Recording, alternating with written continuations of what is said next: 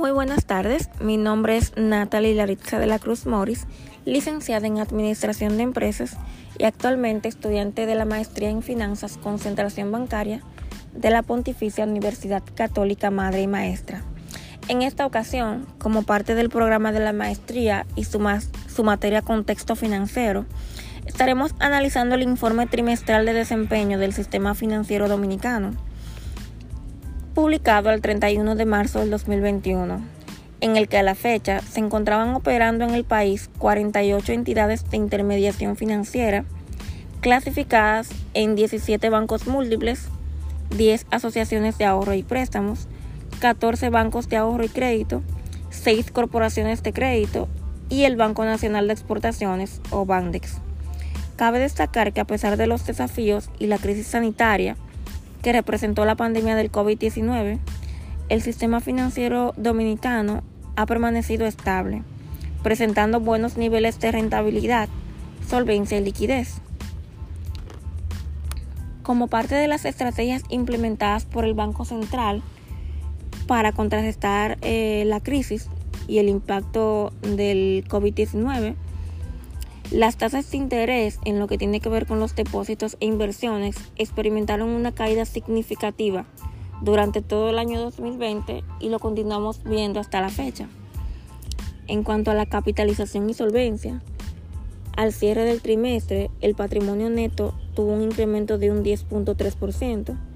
el patrimonio neto del sistema financiero tuvo un incremento de un 5.8%, y el índice de solvencia fue de un 22%,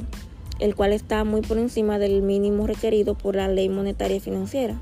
la cual establece que es un 10% el mínimo. De igual forma, los activos del sistema financiero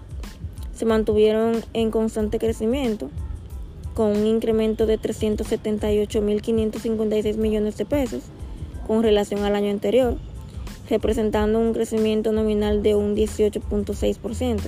lo cual se acredita al excelente incremento de la cartera de inversiones. En lo que tiene que ver con la cartera de créditos, la misma tuvo un crecimiento de un 5.3%, menor al de años anteriores, a pesar del choque que tuvo nuestra economía por las consecuencias de las medidas tomadas por el Banco Central y el COVID-19. Los indicadores de morosidad y cobertura de carteras se situaron en niveles adecuados, destacando que el índice de morosidad disminuyó a un 0.12%, encabezados por los bancos múltiples quienes tuvieron la menor morosidad, lo cual nos hace ver la excelente gestión y los buenos resultados que surgieron de las estrategias implementadas tanto por el Banco Central como todo el sistema financiero de nuestro país. Hablando sobre inversiones, estas jugaron y siguen jugando un papel importantísimo en nuestra economía. Las mismas corresponden al 29.2% de los activos y tuvieron un crecimiento excelente de un 54% por encima o muy por encima de los años anteriores.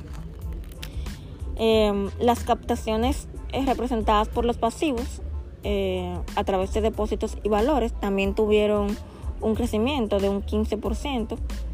eh, representando un 40.6% del Producto Interno Bruto. La rentabilidad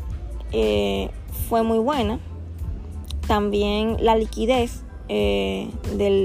nuestra economía también se, se posicionó en excelentes niveles, tanto así que nuestro país mantiene disponibilidad de efectivo adecuado para satisfacer la demanda de la economía y tuvo un incremento de un 26.6% con respecto al 2020. Una de las medidas eh, tomadas por la Junta Monetaria con la finalidad de incentivar a la demanda de créditos fue la aprobación de facilidades de liquidez otorgando fondos liberados mediante el encaje legal lo cual contribuyó a que al cierre de marzo de 2021 se habían reportado créditos por 176.262 millones de pesos, mediante los cuales se ha contribuido al restablecimiento de la economía, lo cual ha sido excelente.